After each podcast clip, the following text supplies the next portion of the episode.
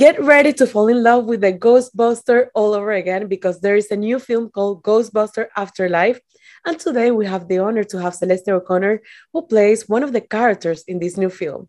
So tell us, how does this new film put us right back into what it felt to watch the iconic original movie in 1984? And what is new to this new story?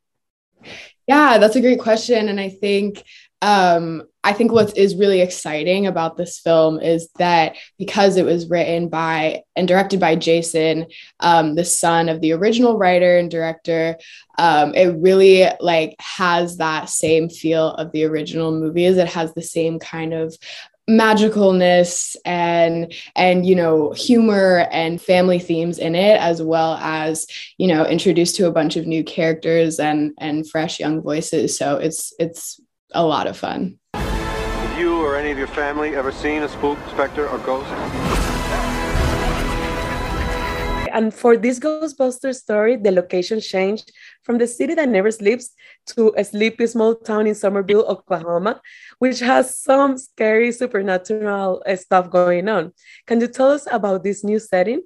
Yeah, absolutely. Um, this, you know, is a, the small town of Summerville, um, where where nothing really happens, and I think that's why it's such like a perfect setting for us to introduce new characters and to expand on on this story. You know, it's it's really exciting to to ha- have new characters in this space where it's kind of like a, we're starting from from zero. We're starting kind of on a on a blank slate. You know.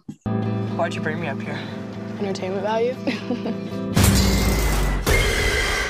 Then Ghostbuster fans will recognize the return of many iconic items from the original films, including the proton pack, the jumpsuit, among others. How do you describe the feeling of working with these cool items and which ones were your favorite? It was really exciting to to work with all the gadgets from, you know, seeing the Ecto 1 car and the proton packs and and all of the amazing gadgets was it was absolutely the most fun. I think the proton pack was my favorite one because it was it's just the most fun to get to blast it everywhere, you know. And you play the character Lucky, who seems to be a girl that is looking for adventure, and she finds it when she meets Finn Wolfhard, who plays Trevor. Tell us about your relationship with Finn and what do you enjoy the most about playing this role? Yeah, me and Finn became like really good friends as soon as we met on set. And so it was really easy to work together. And it was a lot of fun, you know, to play with their relationship between Lucky and Trevor. And I think what's really beautiful about their relationship and, and getting to work with him is that like they're kind of in this like awkward in between stage where like they they're friends, but you know, he's new in town and she doesn't tr- really trust him at first. But then, you know, they start to develop kind of feelings for each other as the story goes on.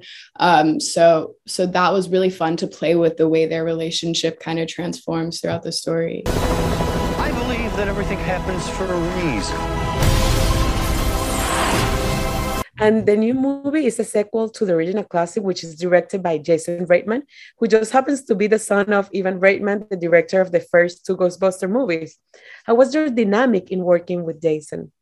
Jason was the best to work with. For me, I I came from a really small independent film. That was like the first project I did was like a small film where with a really small crew and then the next project I did was Ghostbusters. So it was just like a huge kind of it was a huge shift. Um, but Jason really made us all feel like a little family and even though the crew was big and the sound stages were big, he, you know, we would go out to dinner and play board games together and so it felt like it felt like a really close knit family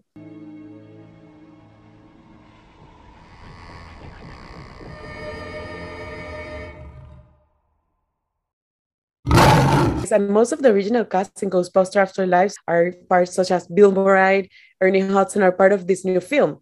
What was it like working with the original cast?